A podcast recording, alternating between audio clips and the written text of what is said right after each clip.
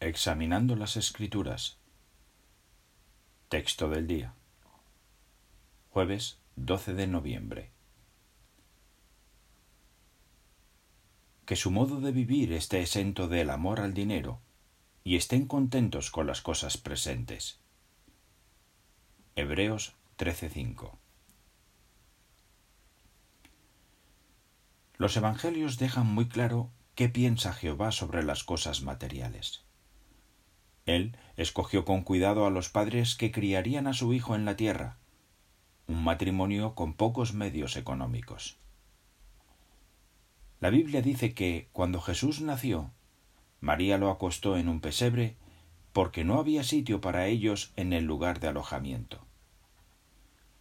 Si lo hubiera deseado, Jehová no habría tenido ningún problema en suministrar un lugar mejor para el nacimiento de su hijo pero lo que en realidad le importaba era que creciera en una familia que pusiera en primer lugar las cosas espirituales. Al analizar este relato, nos damos cuenta de cómo ve Jehová las cosas materiales. Algunos padres se empeñan en darles lo mejor a sus hijos, aunque la salud espiritual de éstos sufra las consecuencias. Sin embargo, es obvio que para Jehová lo más importante es lo espiritual. ¿Y nosotros? ¿Hemos llegado a pensar como Él? ¿Qué revelan nuestras acciones?